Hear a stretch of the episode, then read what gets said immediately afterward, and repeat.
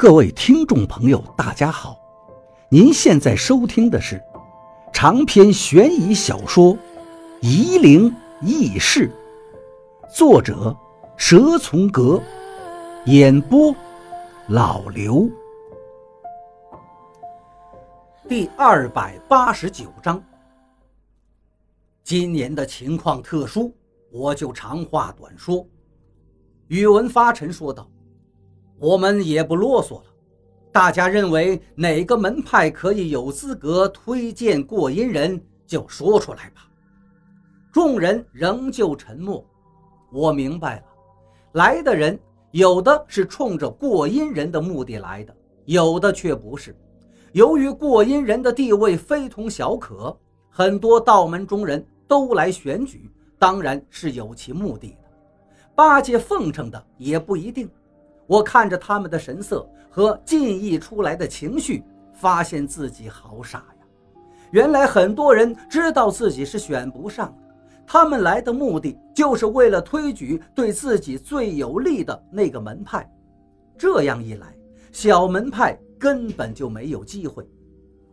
我算是明白了，怪不得当年赵一二不跟他们一起推选。要是推出来的门派有人不服，我偷偷地问金仲：“那怎么办呢？”这就是最后要做的。金仲没有说话。以德服人不行，就较量手艺呗。我忍不住笑了出来，还以为真的是要彬彬有礼，其实还是跟我想的一样，靠抢的。九二年赵一二抢不赢就偷了，呵呵。王八怎么还不来？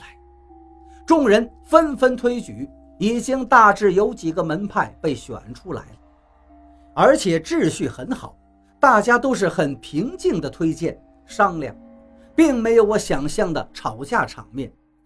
一个小时后，虞山派、青城山、白云观、全真派、武当派这几个大门派被大家认可了。但是，一些无门派的神棍也被推举，比如秀山的黄家，来自贵州的吴大夫。被推举的门派里没有鬼道，我不禁着急了。王八呀，你怎么还不来呢？我正在焦急着，难道王八真的不来了吗？我这辈子很难去预测任何事情的走向。本以为王八这一次让鬼道来争夺过阴人的资格是毋庸置疑的事情，是不是我错了呢？我看到宇文发沉正在和被推举出来的门派弟子说话，但眼光却看着村口的路上，他也在等什么人吗？我走到宇文发沉跟前，对他说道：“我们鬼道也要争取过阴。”宇文发沉说道。没人推举你们呢，实在不行，金仲也跟着过来了，我们就凭本事较量。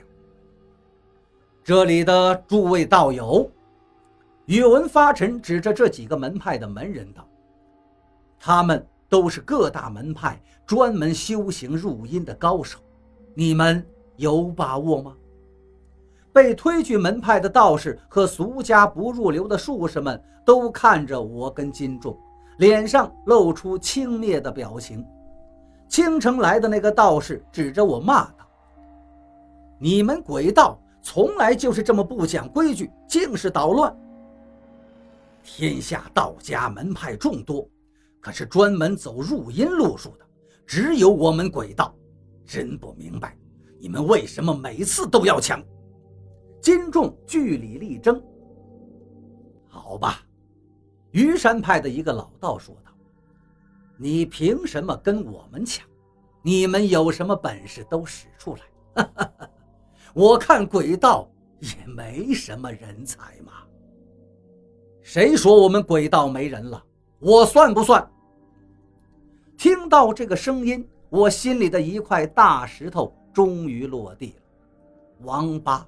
你这个狗日的总算来了，王八来了，不止他一个人，他身后还有一群人跟着，但都和王八保持着距离，在空地的外围站着。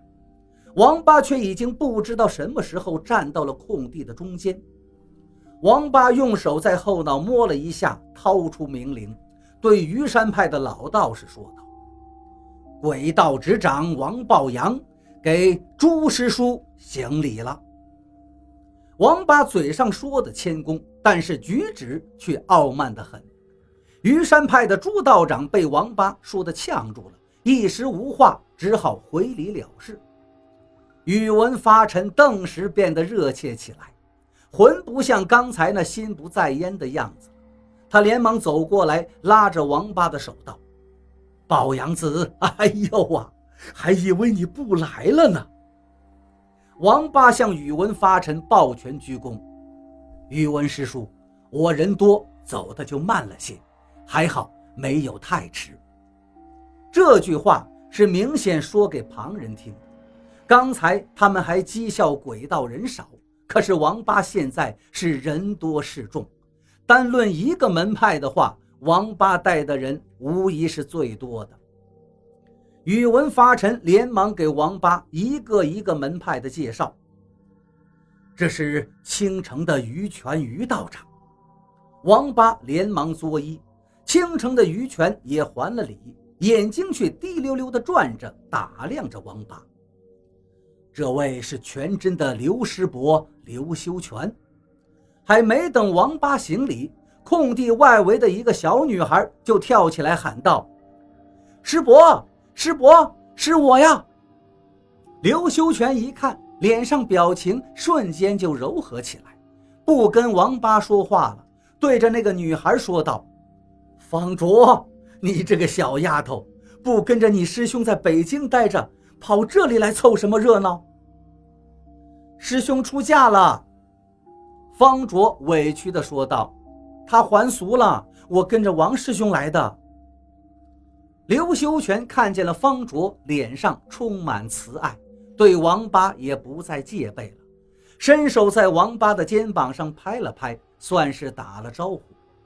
我在一旁看着奇怪，方卓这丫头的渊源还真不一般呢，在这地方还能攀亲戚。